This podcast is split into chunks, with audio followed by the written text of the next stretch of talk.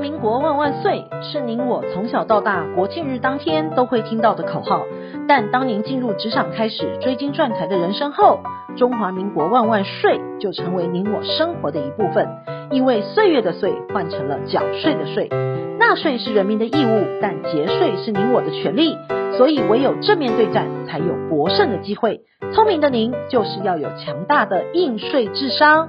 每周二与五，Cindy 都会与您在空中一起练税功，也欢迎大家持续练功。想税的听众们，大家好，欢迎回到想税的单元。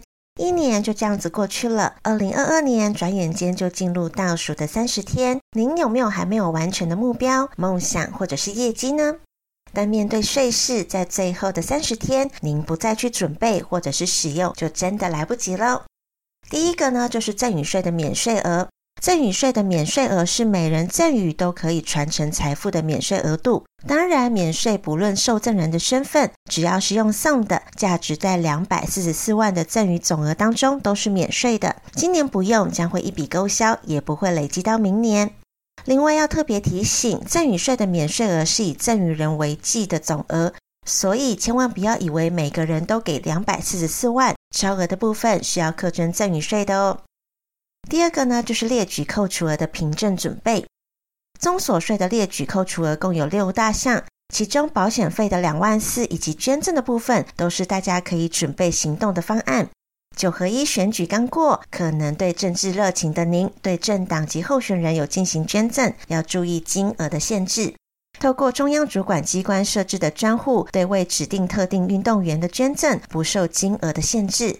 透过财团法人、私立学校、兴学基金会对私立学校的捐赠，金额不得超过综合所得总额五十趴。但要特别留意，寺庙所开启的点光明灯、安太岁等等名目的收据，并非属于捐赠的性质，不得作为综合所得税列举的扣除额。会员、社员缴纳的年费、入会费等性质的款项，并不属于捐赠的性质，不得作为综合所得税的列举扣除额。最后，列举捐赠扣除额时，要记得减负捐赠收据的正本。第三个呢，是所得实现与规划。今年最后三十天了，对于投资、租赁、财交所得等等的发生，应在夫妻两人共同讨论一下平均所得额。由于综所税已改由夫妻可以全数分开申报计税、合并缴税，所以夫妻报税应理性讨论一下所得发生的对象，规划得宜，所得九百万都不用课到四十趴的税哦。第四个是 CFC 实施前的准备。申购外国公司 CFC 的制度将在明年起施行了，受影响的对象将是上万家境外公司的企业主。面对明年的实施，今年就要检视是否仍需要境外公司。面对持股及实质控制权进行规划与讨论。明年起就需要准备境外公司的财务报表，故大家也要收集境外公司负担费用等相关凭证，以利会计师签证。最后就是明年上路的法案，十八岁就成年，这个也是划时代的调整。多项税法的成年人就要下修到十八岁了。遗产税的扣除额因为十八岁成年，还少提列了资料扣除额的金额。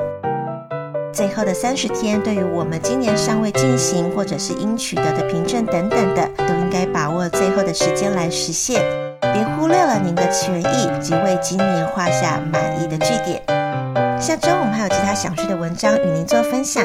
本周的想睡专题，谢谢您的收听，我们下周空中见。